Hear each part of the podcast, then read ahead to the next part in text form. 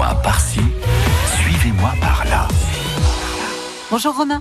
Bonjour Patricia. Les pieds sur terre.blog, Romain qui nous emmène faire du sport, qui nous emmène nous promener, euh, qui nous propose des idées régulièrement, euh, aussi pour manger parfois ou des gels énergétiques. Enfin bref, euh, vous êtes notre sportif entre guillemets, on en a qu'un donc on tient bien à vous.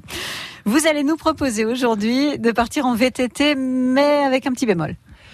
C'est ça. Aujourd'hui, je vous amène sur le plateau de l'Aubrac, donc euh, pas très loin, euh, pas très loin de l'Auvergne, mhm. euh, à 2 heures, 2 heures et demie, Clermont-Ferrand environ. Et je vous y amène faire du VTT et j'ai envie de dire plus largement du vélo. Oui. parce que moi, j'étais allé faire du VTT avec l'idée, l'optique de faire vraiment du mhm. VTT comme je peux avoir l'habitude d'en faire par ici. Et en fait, au bout de trois jours, je me suis rendu compte que le VTT n'était pas forcément l'outil le plus approprié mhm. pour se balader sur le plateau de l'Aubrac. Pour ce parcours-là. Voilà, effectivement. Euh, le parcours, donc en l'occurrence, ça ressemble à quoi?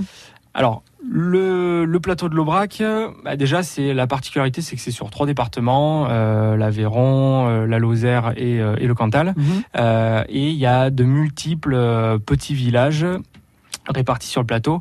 Et ce qui frappe vraiment quand on va là-bas, c'est la vue et, euh, et cette sensation de, de, de grandeur avec euh, d'immensité, d'immensité mm. avec ces, ces, grands, ces grandes prairies euh, où il y a énormément de troupeaux euh, de mm. vaches avec ces, euh, ces murets en pierre et ce vert assez assez fort. voilà, donc c'est un plateau à peu près à 1500 mètres d'altitude. L'hiver c'est recouvert de neige et à partir du printemps, voilà, ben ça, ça se dégage. C'est recouvert de pâquerettes, c'est juste. Il y, a la nature qui reprend voilà, le, le, le, mm. dessus et c'est vraiment c'est vraiment super. Et donc pour moi le vélo c'est une bonne option pour justement euh, pouvoir découvrir facilement euh, bah, toute cette immensité, passer rapidement d'un paysage à l'autre, parce qu'il y, y, a des particularités dans, voilà, dans mhm. ces paysages, tout mhm. n'est pas uniforme, et passer d'un village à l'autre.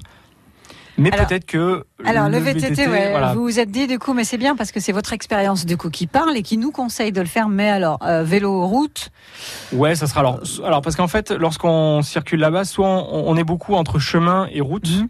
Euh, donc moi, je vous conseillerais soit d'y aller effectivement avec un, vélo, pas forcément que VTT, mais un vélo qui fait et route et VTT. Donc les vélos gravel peuvent euh, peuvent mhm. aller. C'est un type de vélo qui. Ou VTC, on appelle ça. Les, VTC, hein, les VTC aussi peuvent mhm. convenir. Ou alors pour ceux qui aiment le cyclisme, d'y aller vraiment en mode que cycliste, euh, donc vélo de route, parce que notamment si on y va, on va dire hors saison, euh, ça permet bah, de voilà, d'arpenter les petites routes très sympas sans qu'il y ait trop de monde sur les routes mhm. et de pouvoir se faire plaisir, euh, voire avoir un peu de dénivelé si on descend euh, du côté de la vallée du Lot euh, vers vers Espalion. Donc mhm.